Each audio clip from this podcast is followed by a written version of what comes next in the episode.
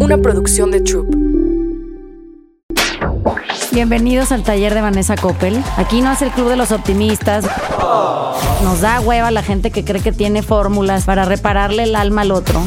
Nos la vamos a llevar despacito, pero súper eficiente. Sean todos bienvenidos. Pásenle. Buenos días. ¡Ay! Me hicieron que muy bien desde la cabina, es la primera vez, ¿eh? Miren, invité a Manuel Macías, que me conoce desde que tengo 14 años, 15 cumplidos. Había cumplido 15. En Cabo San Lucas, cuando Cabo San Lucas no era lo que soy. Íbamos todos muy chiquitos ahí, Manuel ya vivía allá. Y fue mi primer amigo en Cabo. O sea, de la nada apareció y, entonces me saludó y desde entonces somos amigos. Tenemos yo 48 y tú 50. O sea, no mames la cantidad de años de amistad, cabrón. No sé yo ya a estas alturas. Si eso es bueno o no, o no tanto. Ya duró, está muy bien. Bueno, el caso es que, este, tenemos una... Ah, espérense, voy a mover el micrófono porque ya me regañó el Arturo. No es a ti, es a Ah, Macías. no me está regañando a mí, ¿eh? Bueno, entonces, este... Fíjense que en, en que Macías quiere venir y no quiere venir, una vez grabamos un podcast que lo pepeneé ahí en mi oficina, cuando grabábamos en, en llanero, digo yo, que era como con un microfonito pedorro y, y entonces, este, conversar con Manuel es muy grato siempre. Tiene una forma de ver la vida muy particular. Hace preguntas difíciles casi todo el tiempo. Nunca está de acuerdo o no de acuerdo con las cosas que pasan en la vida. Es, este es el rey del cada quien. Cuando digo el rey del cada quien, se lo aprendí a él. O sea, es verdad. Aunque no lo creas. Y cada Pero- quien sus cubas, Sí, más ad hoc. sí, cada quien. Cada quien sus cubas. Entonces, este, Tatiana es igual amiga de Macías desde hace 20 mil años. Y entonces este es como un círculo curioso de confianza porque no nos tenemos que explicar mucho porque nos conocemos desde siempre y entonces no podemos engañarnos uno al otro. Digamos, fingir sale sobrando un poco aquí. No tenemos que contarnos como referentes de historias y, ay, es que tú no estabas cuando entonces yo, como que hay muchos puntos de, de- de coincidencia a lo largo de los años y nunca no nos deja, no, no, eh, eh, nunca nos dejamos de ver, por más que pasó el tiempo en medio, un año, seis meses, siempre recurríamos a estos puntos de encuentro, fueran vacaciones o, o porque vivíamos en la Ciudad de México, de pronto, o porque lo que fuera, bodas de Tatiana o, o, cosas de ese tipo. Pero siento que e- es como este espacio familiar y, y grabarlo se va a volver interesante porque nunca hemos traído gente que es como familia a un espacio en donde alguien nos conoce a las dos de cerca y, y ha seguido la trayectoria de nuestra locura, porque creo que ese es el problema. Hemos Es estado testigo. locas juntas mucho tiempo. Y él es testigo. y él es testigo, exactamente. Entonces, que se presente el señor Macías, porque yo ya no lo voy a presentar, no voy a decir y quién es, qué chequen hace. muy, muy, muy bien su sexy voz. Buenos días, yo soy Manuel Macías, eh, diseñador gráfico. Como ya dijo Vanessa, tengo 50 años. No se te ven. Gracias. Estás guapísimo. Muchas gracias, Tati. Como siempre. Y me da mucho gusto estar aquí con ustedes. Me da mucho gusto que estén trabajando juntas. Y creo que tienen un proyecto increíble que me gustaría que me platicaran un poquito más de él, ¿no? O que- Ay, es que ayer nos encontramos, ¿verdad? Es verdad. Nos encontramos este, en la oficina de Vanessa y nos dio mucho gusto, como siempre, pero además nos agarró escribiendo y desarrollando nuestro proyecto y entonces le dijimos, ah, pues vente y te contamos acá, ya que tenemos que grabar, te contamos aquí todo lo que estamos haciendo y lo chingón que está esto. y es el momento para contarte. Está buenísimo. Te vamos a explicar desde el principio hasta el final, pero pon atención. Ok. ¿ok? Desde el principio hasta el final. Porque además, siempre que viene alguien aquí, lo atrapamos y lo hacemos cómplice y, y testigo y además lo ponemos a trabajar. ¿Estás Ajá, tiene que firmar ayuda. Aquí vas a firmar. Está muy bien. Y aparte tengo unas preguntas ya Ah, preparadas para hacerles y traes todo. Sí, preguntas. sí. Ay, Muy formal, ¿eh? Él es muy formal.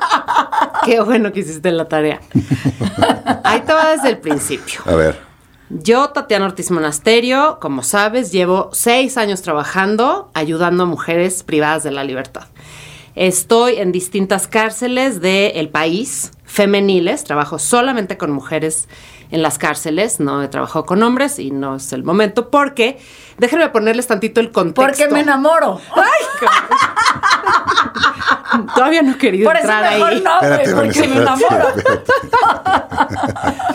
Y entonces, eh, quiero ponerles tantito el, el panorama de cómo están las cárceles en México para que entiendan y para que ustedes Números y así, porque nunca hemos dicho eso en voz alta. Ahí les va. En la cárcel, en todo el país, hay 200 mil personas. Hombres, mujeres, todos, más o menos. Más o menos, ¿no? 200 mil. De esas 200 mil personas, el 5% es mujer. Estamos hablando de 10 mil mujeres privadas de la libertad en todo el país. En donde hay más personas en la cárcel de todos los estados de México, es el Estado de México. Digo, te estoy dando datos para que más o menos empecemos No, sí, a hablar a mí sí me importa de dónde estamos, de qué estamos hablando, dónde estamos. Eh, el 65% de las cárceles del país son mixtas.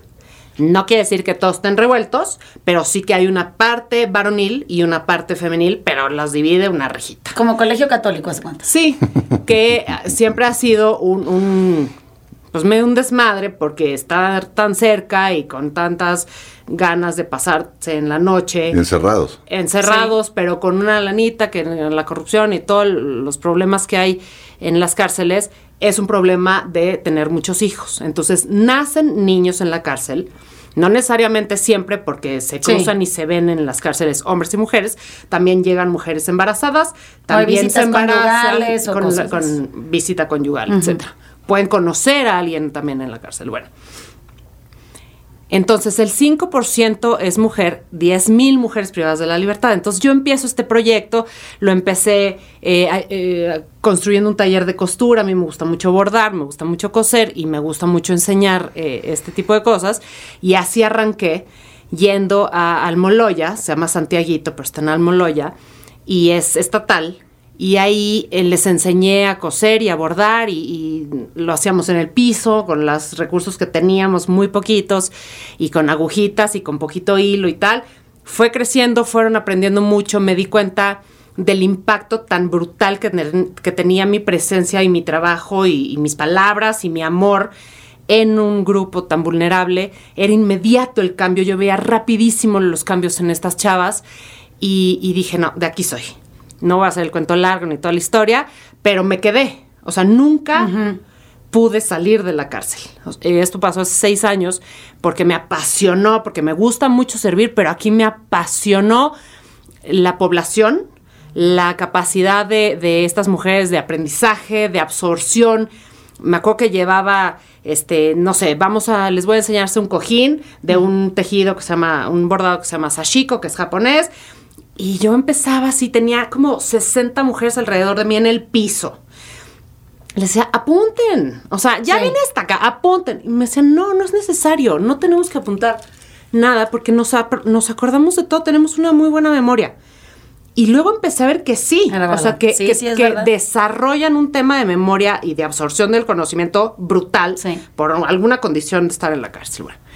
Y así fuimos creciendo, eh, conseguí dinero para hacer un taller de costura en el patio de Almoloya de 200 metros cuadrados, lleno de luz, de madera, divino, lleno de flores, donde les había oportunidad, digamos, de trabajo que no ha parado desde entonces. Y es así como se sostiene la Fundación Plan B, que es la que formé. Eh, la condición de las mujeres en la cárcel es, es cruda, es difícil y, y sobre todo, porque hay una diferencia clara entre los hombres y las mujeres en la cárcel, y hablo de México, no sé en otros países, pero supongo que pasa similar, que es que la mujer recibe dos castigos, el legal por haber faltado a la ley y el moral por haber faltado a su rol de mujer, Sí. que en México está concebido como la buena, la santa, la madre, punto. Y lo que sucede es que es impresionante ver las, los días de visita, que la- los reclusos pueden tener visitas, la cárcel varonil está Llena. Es una verbena. Sí. O sea, no te puedes imaginar, es un festejo. Hay tamales, hay, todo el mundo lleva comida, llevan cobijas, llevan naranjas, llevan música, llevan niños, llevan familia. Y en la cárcel de mujeres está vacío. No, hombre. Sí. Sí, Entonces son abandonadas las mujeres. Además. Sufren esa condición o viven esta condición de ser abandonadas. Eh, De la familia desaparecen. Ahora bien, Sí, la si hablamos de 200 mil personas en la cárcel, estamos hablando más o menos de 3, 4 hijos promedio que tienen las personas que van a la cárcel. Y si lo sumas y lo multiplicas, hay más o menos 800, 900 mil niños con referente Sí. carcelario paterno o materno, Sí, o ambos. que es un desastre. Seguro. ¿Qué pasa? Las mujeres, bueno, voy a hablar de las mujeres siempre, este, se van a la cárcel y tienen que dejar a tres hijitos con la mamá, con la tía, con La algún abuelita, familiar, la- la... abuelita, quien pueda. Sí. No tienen lana, eh, este, no estaba preparada Planeado para, planeado para recibir a tres niños, llevarlos a la escuela, darles de comer. Entonces las familias se enojan y las familias se, se descomponen y entonces se enojan con la hija porque, porque me hiciste esto. Entonces esos niños crecen mal. Em, las mujeres en la cárcel, desde la fundación lo que hemos podido ayudar es darles trabajo, darles educación, Sí. darles dinero con el trabajo para que manden a sus casas, para que sigan manteniendo a sus hijos. Sí, que ellas no tienen una carga extra ahí. ellas tienen comunicación con su familia por vía telefónica, todos los días hablan con su gente. Y bueno, eso es más o menos el panorama y, y- y el proyecto eh, más bonito y más estrella que, que hemos hecho desde la fundación es haber logrado, porque siempre dije, es una chingera la cárcel, yo pues me empecé Sí. a cansar, o sea, porque yo no tengo equipo, yo voy sola, nadie- a veces me acompaña una amiga, a veces un amigo, a veces dos, a veces tres, pero siempre yo sola. Y dije, lo mejor sería poderme replicar. O sea, pongan televisiones donde esté Tatiana pasando y donde esté mi amiga la no tengo que ir a 12 terapeuta y donde esté mi amigo el, el- el ilustrador, el, el diseñador, que yo llevaba gente chefs, llevaba de todo un poco de amigos para darles clases, porque yo ya no sabía ni qué enseñarles, ya les había enseñado todo lo Sí. que yo sabía. Y entonces, eh, si se replicara en una televisión, entonces Y llegar a otros estados aparte, ¿no? y a otros Además. estados, o sea, no los que me quedan cerquita. Llegué con las autoridades y les dije, déjenme hacer una prueba de poner internet. Y Zoom, en vivo, yo voy a estar, hola, buenas tardes, cárcel, Sí. ya no vine hasta acá. Hola, pero aquí estoy, aquí está la clase que les Sí. prometí del terapeuta tal. No, estás loca. Como me dijeron que estaba loca cuando hice un taller de costura y metí Y sí funcionó, Ya no te güey. importó. 50, 50 tijeras de pollo de este tamaño, con la que es fácil matar a alguien. Les dije, o sea, métanme a la cárcel casi, casi. Si alguien con mis tijeras con las que están trabajando y alimentando a sus hijos va a hacer daño, por favor que no. Bueno, que has hecho las cosas bien, la fundación ha trabajado siempre bien, es responsable. Vamos a hacer una prueba. Ponemos internet, un mes. Dicho y hecho, pasó eso y llevamos dos años sin parar desde esa prueba Sí. en vivo todos los días, de lunes a viernes, de 10 de la mañana a 12, 12. del día, dando clases. Wow. Dando clases, clases, clases. Obviamente diseñada esta universidad de la cárcel que le digo, específicamente para mujeres en reclusión. Sé lo que necesitan, conozco la problemática, Sí. he estado en sus celdas, he estado platicando con ellas, las conozco muy bien sé la información que necesitan. Sé que no necesitan aprenderse los ríos de Europa. Claro. O sea, que es- de repente es la clase que tienen, ya sabes, de primaria o secundaria. Sí, ¿qué me importa, Puta madre, no. O sea, necesitan desarrollo humano, necesitan emprendimiento, hay Sí. clases de... de Administración financiera, Sí. muchas cosas, güey. Total, eso jaló muy bien, estamos muy contentas, la videoacademia es un éxito, estamos en ocho estados, estamos, eh, el, el objetivo es llegar al 100% de las Así mujeres es. privadas de la libertad, que son las 10 mil, vamos más de la mitad en dos años, y de repente llegó Vanessa. Pero, pero antes que llegues con Vanessa, cada vez tienes más... eh, Cada vez conquistamos ¿Alumnas? una cárcel más. oye, ¿ya hay mucha gente que hace más o menos lo mismo que tú, Tatiana? ¿O, No, o son nadie. Nadie. ¿Cómo? ¿Qué te pasa? ¿De ¿Qué hablas? güey? no, Nadie se mete a la cárcel a ayudar a las reclusas.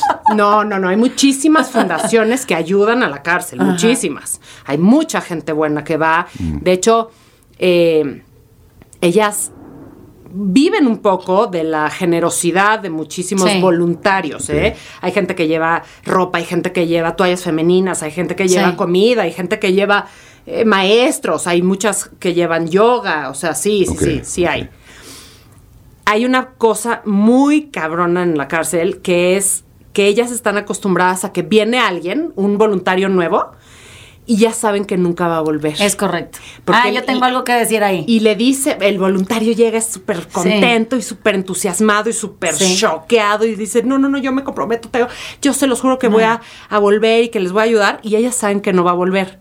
Cuando Tati volvió y volvió y volvió y volvió y nunca paró, o sea, están muy contentas. Fíjate que ahorita Y que hacías entonces eso, llegó Vanessa. decía mi mamá que, que siempre que, eh, tú conoces a mi mamá, y mi mamá eh, tenía esta sensibilidad muy desarrollada para, pe- cuando pedía ayuda, o sea, y se dejaba ayudar, tenía que estar 100% segura de que tú no ibas a abandonar el barco cuando te fueras de viaje, te diera hueva, este, cambiaras de ciudad, te, o sea, entonces, tu, tu proyecto de ayuda tenía que ser por lo menos sólido por dos años.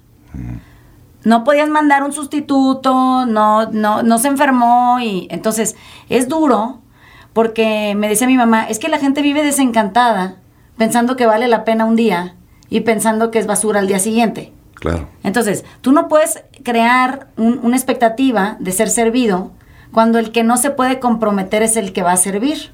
Claro, ¿Sí me te, explico? te dejan en un lugar incomodísimo. aparte Entonces decía, raro, ¿no? ¿por, qué, ¿por qué les estamos mandando un mensaje de rechazo constante? ¿Qué pinche afán? No, no tenemos necesidad. Entonces, si no puede servir por más de dos años de manera comprometida, es mejor que no venga.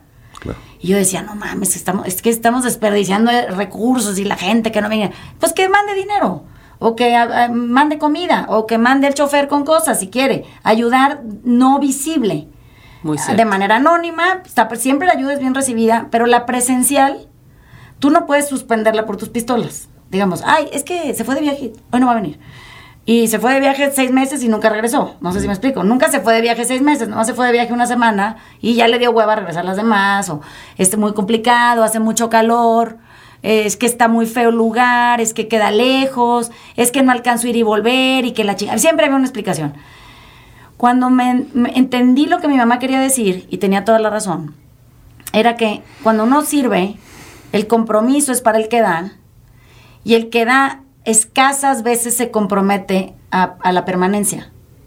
Y es duro, ¿eh? O sea, lo que estoy diciendo es una cosa que todos los que quieren servir tendrían que saber, porque tendrían que también ser muy honestos en cuanto a qué tipo de ayuda son las que son capaces de dar, sin tener que después tener que estar explicando por qué ya dejaron de servir.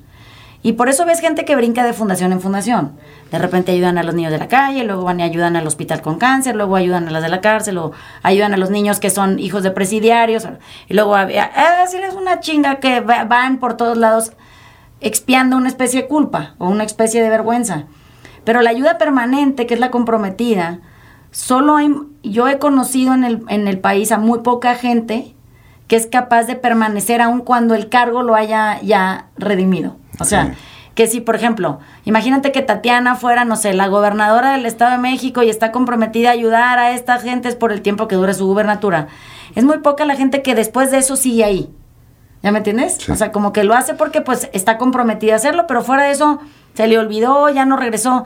Entonces, esa sensación de desconexión, de no importancia, de vacío, de soledad o de aislamiento que tiene la mayoría de la gente que vive en, en- situaciones de miser- más miserables que otras o en situaciones de pobreza extrema o de riesgo o en sitios que no son eh, habitables, siempre están recibiendo esta confirmación de que no son gente, de que no vale la pena ser servido, de que no importas, de que la gente va a hacer lo que sea por salir en una foto, aún sea a costa tuya, y de que nunca eh, han recibido más que pocas veces ayuda de gente que ha permanecido a lo largo de su crecimiento y transformación, porque sea la edad, porque viste a esos niños crecer y ahora son adultos y trabajan, porque hayan estudiado.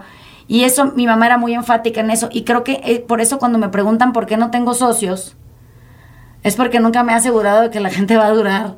O sea, y, y el, tra- el trabajo que hacemos es de ayuda. Entonces, lo importante es la permanencia.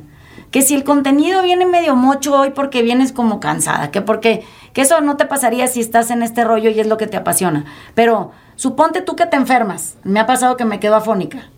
Porque pues antes Qué daba raro. 20 horas a la semana de clase. O sea, deja tú que aparte de que hable mucho, pero daba 20 horas de clase a la semana y ya para el viernes pues, no tenía voz. Pues no tenía voz, pero entonces era la, grabado, pero la tarea, pero hacía el esfuerzo, pero aunque me salieran tres, ponía a alguien a explicar, a ver, ven para que expliques servir, aquí está la hoja. No, no seas pendeja, eso no es, e, es, pero aunque, aunque fuera así, tienes que estar ahí porque la gente está esperando tu, tu presencia eh, comprometida. Eso les da confianza de que ellos también pueden ser comprometidos al nivel que tú eres comprometido y que servir depende de que quieras hacerlo, no de qué puedes dar, es de que estés, aunque sea afónico, enfermo, con tos, este, con foto, FaceTime desde donde estés. O sea, ahora ya hay más recursos, está en chingón. Cuando mi, era mi época de niña y mi mamá, ¿cuál FaceTime, güey? Así con la pata rota, el yeso y la chingada, tú te tenías que estar allá a las cuatro, que te enyesen a las dos, porque con el yeso vas a tener que llegar. Y la gente, no, pero ¿para qué viniste? Aunque sea para, ver, para avisar que me rompí el pie pero que pero sí voy a venir y te, te, desechaban, te decían, bueno, ya vete a tu casa. O sea, no, qué bueno que viniste, pero ya vete a tu casa. Es ese minúsculo gesto, y eso es lo que vuelve a, e, el proyecto de Tatiana tan valioso, es que empieza, se transforma y permanece.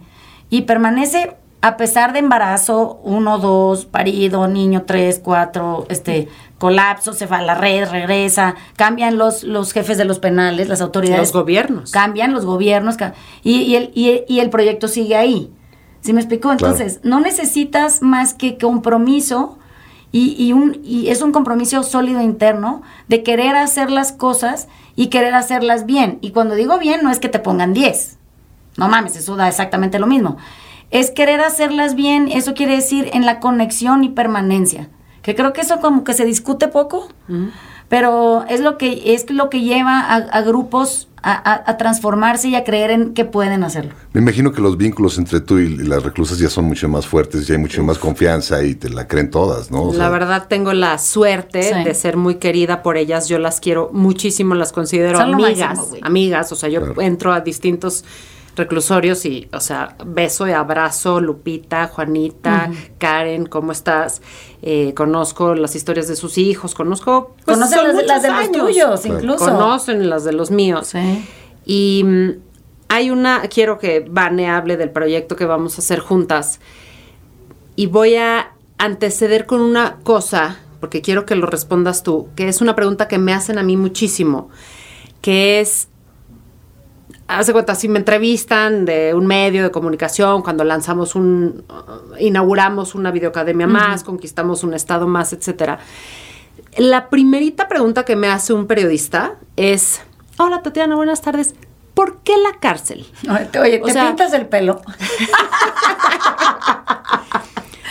¿Cómo, cómo ¿qué nació en ti o por qué nació en ti estar ayudando a las mujeres en la cárcel? ¿O qué sucedió en tu vida que acabaste aquí? ¿O cuál es tu vínculo con la Y yo de verdad digo, o sea, qué cañón, qué raro. No tengo ni un familiar en la cárcel, nunca he conocido a nadie que esté en la cárcel. Este, no me pasó nada de chiquita, no tuve un dolor similar al, ni cercano al que veo que han vivido muchas mujeres. Este, no tuve un trauma brutal, o sea, no sé qué contestar. Nada más llevo años ahí metida, eh, eh, empapada, involucrada, comprometida y feliz. Y entonces creo que tú, que eres muy buena, vas a poder saber contestar esa pregunta porque ahora ya no estoy sola, estoy contigo y, a partir de ahí quiero que cuentes por qué lo hacemos, porque es la misma respuesta de las dos y qué hacemos. Mira, hay un libro que a Macías ya se lo he explicado muchas veces, que se llama La ciencia del mal. Y es un libro que a mí me cambió la vida. Es, es un libro técnico que habla de muchas cosas teóricas, médicas, neurológicas incluso, pero está, está eh, narrado desde un sitio eh, comprensible para nosotros, seres terrenales, que, que, explica por qué no existe el mal como lo concebimos y, y lo que existe debajo de todo eso son capas de erosión. Eh, ese libro a mí lo que fue eh, hizo por mí fue aclararme porque yo quería trabajar con gente desde que era muy chiquita a la que le ponían estigma de ser mala persona, ¿no? Entonces decían es que es muy malo o es muy mala y, entonces por eso actúa como actúa porque porque el, demonio lo posee, ya sabes. cosas rarísimas así, gente mala, gente mala. Y a mí de gente mala yo no entendía gente mala porque yo conocía gente muy buena que actuaba muy mal, eso sí conocía. Y conocía gente muy buena que actuaba muy mal cuando algo le dolía muy profundamente o estaba muy reestimulado o había una sensación profunda de, lastimadura autogenerada. Digamos que iba por un recuerdo doloroso en su vida y lo traía valor presente y desde ahí actuaba mal, ¿no? Entonces, siempre tengo detractores en esto, muchos en los años que tengo en el taller. La única gente que viene y se atreve a reventarme la madre es gente que me dice, no, no digas que no hay gente mala, porque hay mucha gente víctima de gente mala y se ponen siempre de ejemplo. Por ejemplo, yo, así dicen. Y dicen, yo he sido víctima de, y sacan una bola de cosas rarísimas, que digo, imagínate si hubiera verdaderamente sido de víctima de un psicópata. Porque siempre sacan el término de psicopatía a relucir, ¿no? Como si supieran que es manejado en terapia y cosas. En Oceánica tuve la fortuna de conocer a mucha gente que estaba diagnosticada con psicopatía. Son delincuentes, que, aparte son muy inteligentes y son gentes que pues han pasado por muchos procesos en su vida de internamiento en todos los niveles, puede ser porque se rehabilitan de consumo de drogas y alcohol, porque entran y salen de la cárcel, pues porque están enclaustrados en cierto tipo de rigor, porque no pueden andar afuera, los agarran, da igual. Y eh, tratar con esa gente es muy particular porque no hay nadie adentro. Eso quiere decir, tú sabes que estás ante una persona que tiene una sensación de vacío interna, que, no contiene a un humano ahí. Digamos, la mirada es, es una mirada que, que no, no, comunica nada. Hay como una sensación de sed, y este ejemplo lo pusimos con Linda, es como un sediento, eso es lo que se percibe. Ahí, ahí hay solo un sediento. Y entonces, pues tratar con esas personas es, entendiendo que ahí hay un sediento y que y son insaciables y que hay que tratar de conducir esa sed a un mejor lugar, ¿no? O sea, pues sí va a poder beber, pero no necesariamente mochando cabezas, no sé si me explico, ¿no? Entonces hay que tratar de llevar a esas personas, si no están ya encarceladas, y aunque estuvieran encarceladas, a un mejor sitio de, ejecución, porque aquí esto de matarlos no existe. Entonces, y aparte no sabríamos quién tendría que diagnosticar eso, ¿no? Para el otro cuando empecé a entender erosión y empecé a entender por qué había gente que tenía rasgos que, parecían propios de una psicopatía o, de un narcisismo muy perverso o de una sociopatía, dije, es que todos estamos copiando conductas. Y, copiar conductas es una cosa natural en los seres humanos y por eso nos parecemos a nuestros papás, gesticulamos como ellos, tenemos ciertos tonos, copiamos acentos regionales, tenemos ciertas formas de pensar y es todo una cosa que viene de la casa. Entonces, imagínate que nosotros eh, somos producto de un montón de condicionamiento social que exhibe cierto tipo de conductas en los que nosotros nos desenvolvemos naturalmente, nunca lo hemos cuestionado, y acabamos creyendo que la gente mala existe. Pero digo, no, o sea, habemos más gente bien buena, con muy condicionada y habiendo copiado muy mal, actuando de manera muy deficiente. Pues que si la señora cree que fue víctima de un psicópata, no, no sé, que le marque por teléfono y le pregunte, se organicen en una terapia, no sé. Pero yo no creo que ese sea el 90% de la población del país. Así me han dicho, es que estamos rodeados de gente mala. Pues no sé, güey, a mí nunca me ha pasado nada malo siendo buena persona. O sea, tengo la fortuna de, de, haber tenido todo tipo de experiencias, como contábamos ayer en el penal en mi familia, y siempre hay un cabrón o una vieja que, que fue beneficiado sin saberlo ni por mi hermano, ni yo, ni mi papá, ni mi mamá, por la generosidad de espíritu, el compromiso, la ayuda, el servir o lo que fuera, que no estuviera de nuestro lado años después en situaciones en donde hubiéramos pedido de rodillas en cualquier circunstancia, ojalá me toque que ese compa conteste el teléfono, ojalá me toque que esa persona me esté vigilando en la calle cuando yo ni cuenta me di y me, me haya salvado la vida. O sea, y es solo por haber actuado de manera correcta, cálida, generosa, entregada a una causa social. Entonces, si me preguntas por qué estuviéramos metidas en esto, viniendo de las familias de las que venimos, digamos, en, este constante compromiso por, la, por el servir a los otros, y eso, eso también lo copiamos, o sea que también copiamos ese tipo de conducta, ojalá pudiéramos convencer a más gente de ser mejor ejemplo, o sea, un ejemplo que, que dignifique la copia, que si te van a copiar, te copien cosas que valga la pena copiar. Entonces, los penales son un lugar sencillo de, de, trabajar porque hay gente que ya está ahí convencida de que algo mal tuvo que haber hecho, tuvo que haber actuado de manera equivocada. Eso no la hace una persona mala. la hace una buena persona, que en una circunstancia particular que la vida puso y dispuso ahí y escogió de manera equivocada, y ese escoger de manera equivocada te lleva a un sitio desafortunado, está muy bien, ya, ya ni modo, ya estás ahí, pero ¿qué puedes hacer con eso para poder crear un comunicado que si los de afuera pueden copiar, ¿por qué no lo copiarían mejor, güey? O sea, ya de todas maneras tenemos a casi un millón de niños que son producto de esta experiencia de vida con un padre o una madre en el penal. Y si pudieran acercarse a ellos y aprender de manera diferente, entonces se cumple lo que ese libro dice y podemos prevenir la erosión de la empatía. O sea, podemos prevenir que ese discurso se siga replicando como una creencia casi de fe de la gente que dice cómo hay gente mala nunca incluyéndose en el paquete. Mm. Que a mí el taller siempre me ha facilitado hacer esa pregunta. ¿Y bueno, ¿y tú cómo chingados golfeas, no? Porque, pues, ok, ay, la golfa, está bien. Ella porque el escote y lo que tú quieras, está bien. ¿Cómo golfeas tú? Tienes que ir a hacerte la pregunta porque tú también actúas mal en ciertas circunstancias. Y eso no te ha hecho una mala persona. Entonces, imagínate que tenemos cautivo a un público ávido de aprender a, transformar esa percepción de sí mismo y del entorno, de su propia historia personal, en donde creen que había malas gentes alrededor. Los alejamos de esta sensación de victimización y los arrojamos a un plano de responsabilidad. Y eso es lo que transforma vidas. Que tú te hagas cargo de lo que a ti te toca de tu 50% cuando la cagaste. Entonces, me hacías bien chistoso ahorita que me preguntó, en las preguntas que traíamos, estás cagado. Y me dice, ¿tú por qué te divorciaste? pues mira, porque pues era, estábamos, estamos mejor separados amorosamente, creando una mejor experiencia para nuestros hijos. Y en, ese acuerdo eh, lo hemos hecho creo que extraordinariamente bien. Somos súper amables uno con el otro. Eh, lo, lo hacemos mejor así que de otra manera. Pero lo logramos porque yo estoy segura de que yo me hice responsable del 50% del 100% de la cagada digamos, ¿no? Y entonces, si, si todos pudiéramos hacer eso, y, estoy hablando de un divorcio porque ayer grabamos un podcast cagado de eso, bueno, la semana pasada, pero como que digo, que si puedes hacerlo ahí y lo puedes hacer bien, ¿cómo no lo vas a poder hacer en el resto de las cosas que haces? Hacerte cargo de tu 100% de la responsabilidad del porcentaje de lo otro que te toque, ¿no? Si son una familia de cuatro, pues hay una cuarta parte que te toca a ti, del 100% de la ecuación. ¿Cuál es esa? ¿No? ¿Vas a hablar de ella o no? Vamos a hablar mejor de dónde la cagó el otro, que es en donde no se arregla nada. No sé si me explico. Oye, pero a ver, platícame un poquito de qué se trata el proyecto que traen. Entonces, estamos tratando de crear, bueno, no, ya lo, lo empezamos.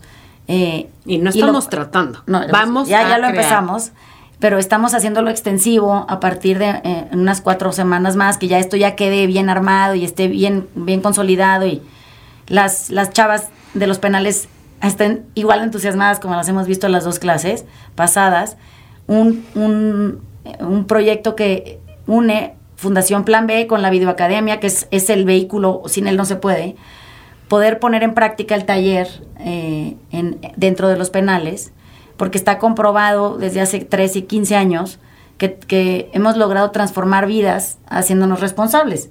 Y entonces, poder poner o implementar el taller dentro del penal es emocionantísimo, pero no nada más eso es hacerlo extensivo a la sociedad civil. Eso quiere decir tú te puedes inscribir y tomas clase del módulo 1 del taller dentro del penal por Zoom. Entonces tus compañeros de clase somos todos. Yo, tú, Tatiana, las chavas de Nesa Gordo, las chavas de Nesa Sur, Ecatepec, Santiaguito, Jalisco, Monterrey, si esperemos que próximamente, Quintana Roo, eh, Guanajuato, Querétaro y estamos todos juntos creando un vehículo social de bienestar que se puede compartir con otras personas, familiares de las mismas eh, gentes que están dentro de los penales, y, nosotros eh, sensibilizarnos y concientizarnos directamente de cómo un problema que no queremos ver está ahí, aunque no lo queramos ver, y que es un problema de, falta de calidez, de cero conciencia social, de, de ningún tipo de sensibilización y de una forma muy privilegiada de no querer ver cuál es nuestra responsabilidad en la generación de todo esto. ¿no? Hemos visto mucha indiferencia de la gente en general. Sí, sí. Ayer nos decías que nos encontramos con Macías, nos decía, ah, pero es como, como si la barrera de la cárcel, o a través, o por arriba de la barrera de la cárcel, de las paredes, desde afuera echaran corazones y desde adentro salieran corazones, Así es. ¿no? Es como este intercambio y esta posibilidad de sensibilizar a la gente afuera y de educar a la gente adentro o darle posibilidades o darle herramientas a la gente adentro, ¿no? Es un intercambio que ambos necesitan. Yo me he dado cuenta en la videoacademia y le decía a Vane que está hecha de horas donadas de la sociedad civil, la escuela, ¿no? Entonces, si viene, a- hay una clase de este, finanzas, viene un financiero que conocí y que se, se- se inscribió y yo les puedo dar una hora de esta clase. Hoy puedo asegurar que más allá del beneficio que reciben las cientos de mujeres que toman la clase voluntariamente adentro, el ponente, el, el- el maestro que viene a donar su hora, su tiempo, su conocimiento, es el que se lleva el máximo beneficio. Sí, es cierto. O sea, ese güey se lleva todo el amor, todo el cariño, toda la transformación, toda la sensibilidad, El todo el agradecimiento, cambio. son súper agradecidas. Este, es un antes y un después de la gente. Me puedo imaginar. Increíble. Mira, hay una cosa, oye, ya ves que es el, eh, eh, decíamos con Linda en el podcast pasado, que eh, hay un día en donde se celebra el, el día del, de la liberación del, del holocausto, digamos. Salen los, los este, pobres reclusos, casi iguales. Pues sí.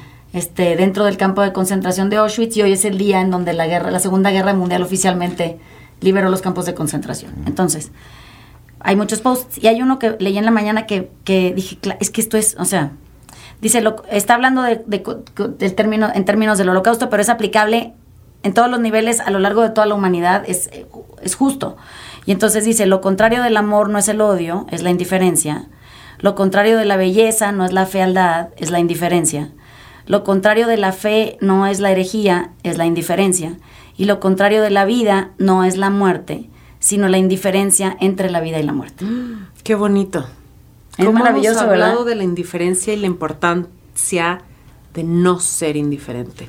Pero es que so- sí somos, güey. Y este proyecto No, lo que lo hace vamos a cambiar. es que, que- que nos acerca a entender que, que que te valga madre no erradique el problema. No sé si me explico. Claro. Oye, y Vanessa, ayer me estás platicando de tu experiencia en Oceánica, que como cuando las familiares van Sí. y se quedan ahí, que realmente son experiencias transformadoras. Sí. Platícame un poquito qué onda con los reclusos y con, con la gente que está afuera. ¿Cómo, ¿Cómo crees que pueda llegar a afectarte diferente que con pura gente afuera Sí. el involucrar a los reclusos en esto? Mira, este, Macías y yo tenemos una trayectoria muy larga discutiendo el tema del consumo, porque tenemos diferentes aproximaciones a eso, ¿no? Pero creo que nunca me había quedado tan claro eh, en referencia a mí por qué tengo tanta aversión a todo lo que tiene que ver con consumir cualquier tipo de chingadera, no importa cuál sea. Puede ser alcohol, drogas. Ahora ya también el jugo verde ya lo incluye ahí, agua natural, todo eso, ¿no? Ejercicio excesivo.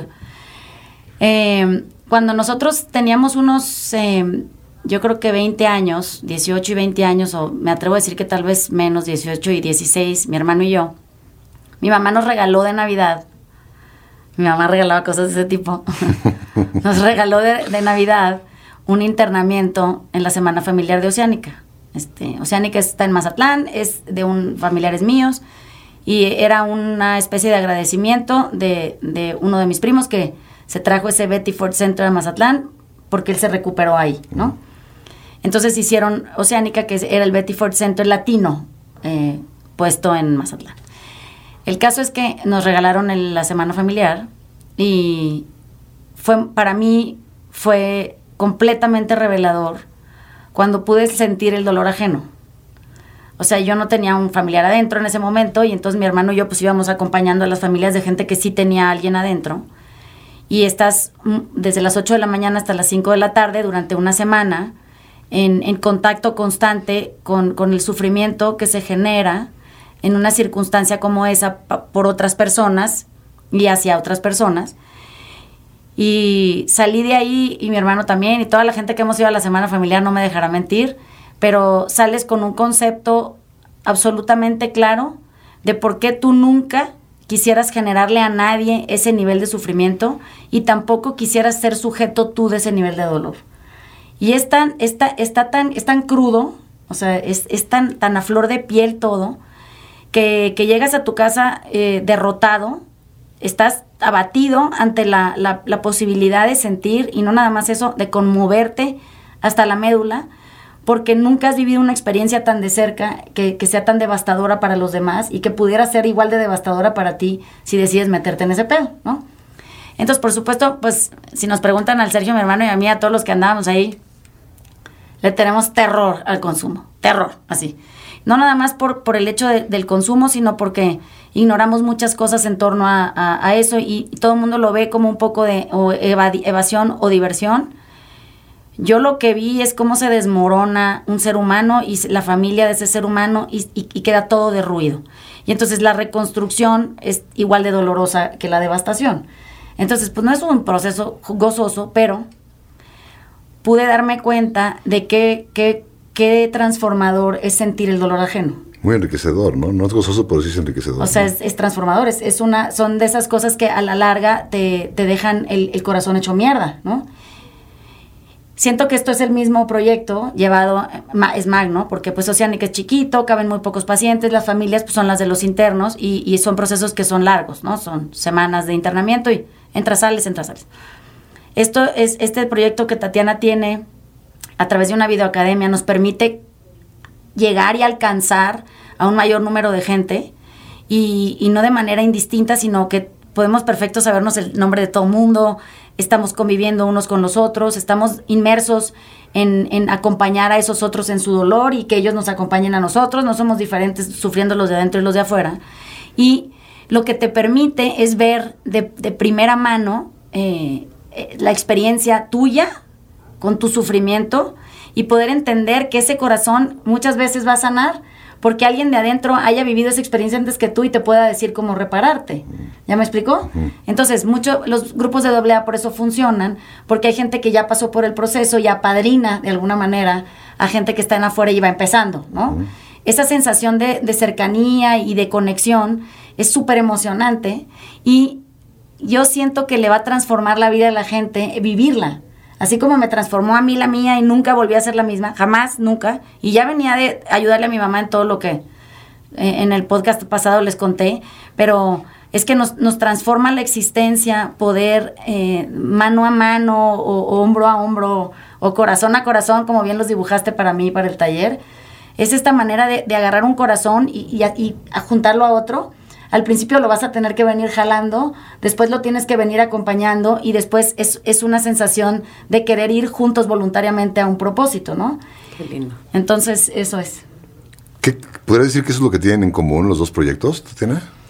Pues mira, ahorita que estaba contando Vane eh, su experiencia en, vivir la realidad y el dolor de otros, eh, creo que paralelamente hemos hecho cosas similares cada quien desde su trinchera y desde, desde lo que sabe hacer bien. Mana lleva muchos años ayudando cientos y miles de mujeres a, agarrar las riendas de su vida, a hacer su propio destino, a, ser felices, me atrevo a decir. Y yo en lo mío, ¿no?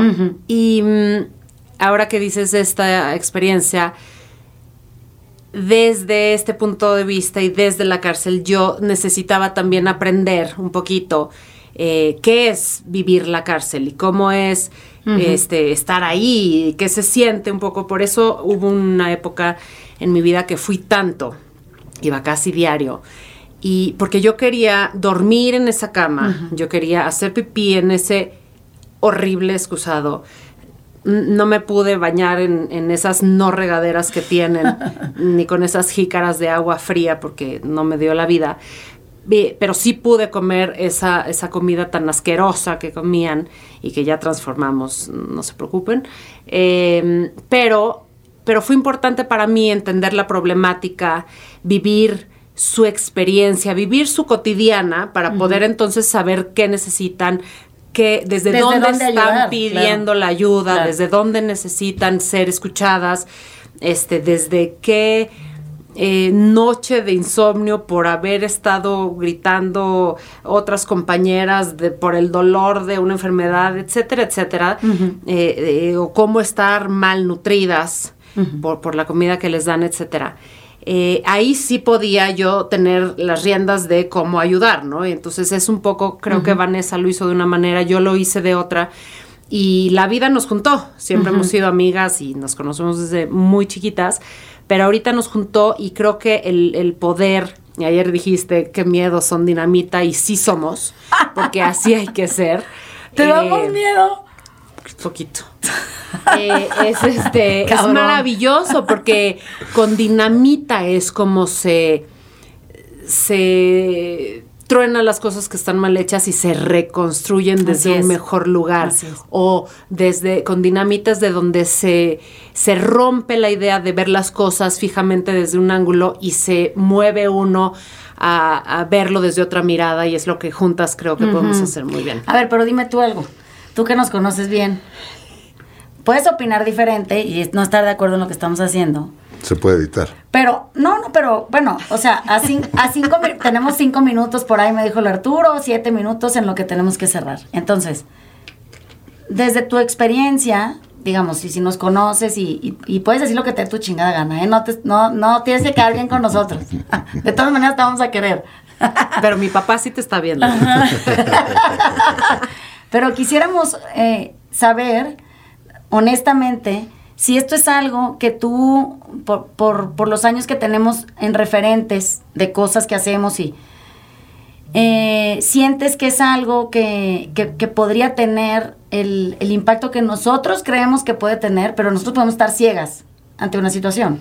¿Sí me explico? Ya nos ha pasado. No, sin duda, sin duda. Sobre todo tienen el potencial y las ganas y el, el amor por lo que hacen las dos. No me cabe la menor duda de que sí lo van a poder lograr y suena increíble. ¿En qué puedo ayudar?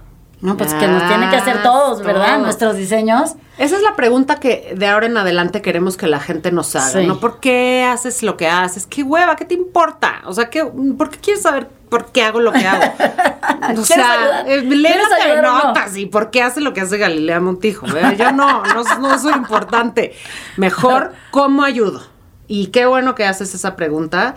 Y gracias por estar, y gracias por ser nuestro Sí. amigo, y gracias por ayudar, y gracias por venir a hacernos preguntas y haberlas escrito, y qué padre. Bueno, quiero que sepan los que nos escuchan que Macías nos ha hecho los diseños de prácticamente todo lo que hoy define las identidades de nuestras circunstancias de trabajo. Y, y- y espero que no te vayas a morir pronto porque necesitamos más. Ojalá o sea, no. sí, No, nos no están haciendo falta cosas, ¿no? No tenemos ni tiempo ni... Entonces Macías nos, nos, nos ayuda de mil maneras aunque él no sepa. Pero es la primera persona en la que siempre pensamos cuando tenemos que crear eh, la imagen sensible de algo que queremos comunicar y que nos cuesta mucho trabajo eh, encontrar corazones que, que se puedan comunicar en entendimiento. Porque es el mejor diseñador de México. Sí es. Y, y- y él nos hace todo lo que de repente estamos atoradas. ¿Cómo chingados vamos a comunicar esto? Y, y lo tenemos al pobre cautivo sentado escuchando qué es lo que queremos hacer para ver cómo nos lo puede dibujar, ¿no? O cómo podemos comunicarlo a través de imágenes, que es para lo que tu especialidad da y sobra. No, gracias. Entonces, oigan, gracias por venir. no, Les vamos a ir diciendo cómo ayudar, porque yo me quedé Sí. ahí clavada en el cómo ayudar, porque para mí es lo más importante, darle Sí. follow up. Todas las personas que nos Sí. están viendo, que les gustó este, este video, que se engancharon, que se que conmovieron, que se sensibilizaron, que dijeron, ay, sí, qué Yo padre, quiero, yo yo, quiero". quiero. Sí, ¿dónde a se todos les no? vamos a decir, Sí. no ahorita en este momento, pero por favor sigan las redes de Vanessa y las redes de Plan B Sí. y Dona Una Hora, que así se llama la- el programa. Sí.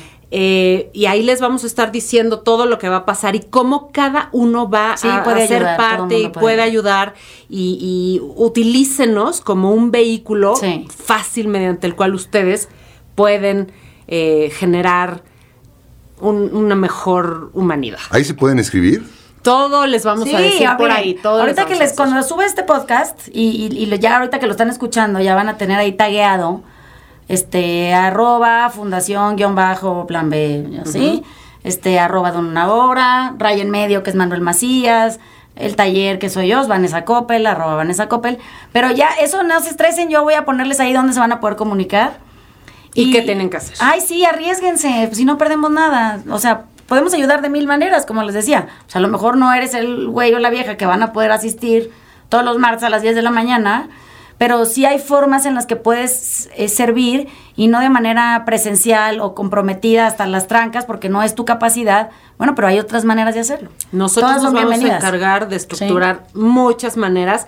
Ayer justo tú nos Sí. decías, oigan, espérense, aquí hay mil posibilidades de que la gente ayude y mil posibilidades de ayudar. Así es. Todas van a llegar a sus manos, a las tuyas también y a las de todos los que nos escuchan. Así es que gracias y, y confíen y ayudan, ayuden y abran su corazón y manden corazones. Sí, vamos a aventar todos lados. Felicidades, chicas, de verdad. Gracias. Ay, qué bueno que viniste, Manuelito. Encantado de la Nos vida. gusta verte. Bueno, les mando besos. Nos vemos la semana que entra. Chao. Chao. Sean todos ustedes siempre, siempre abrazados de cerquita en el corazón.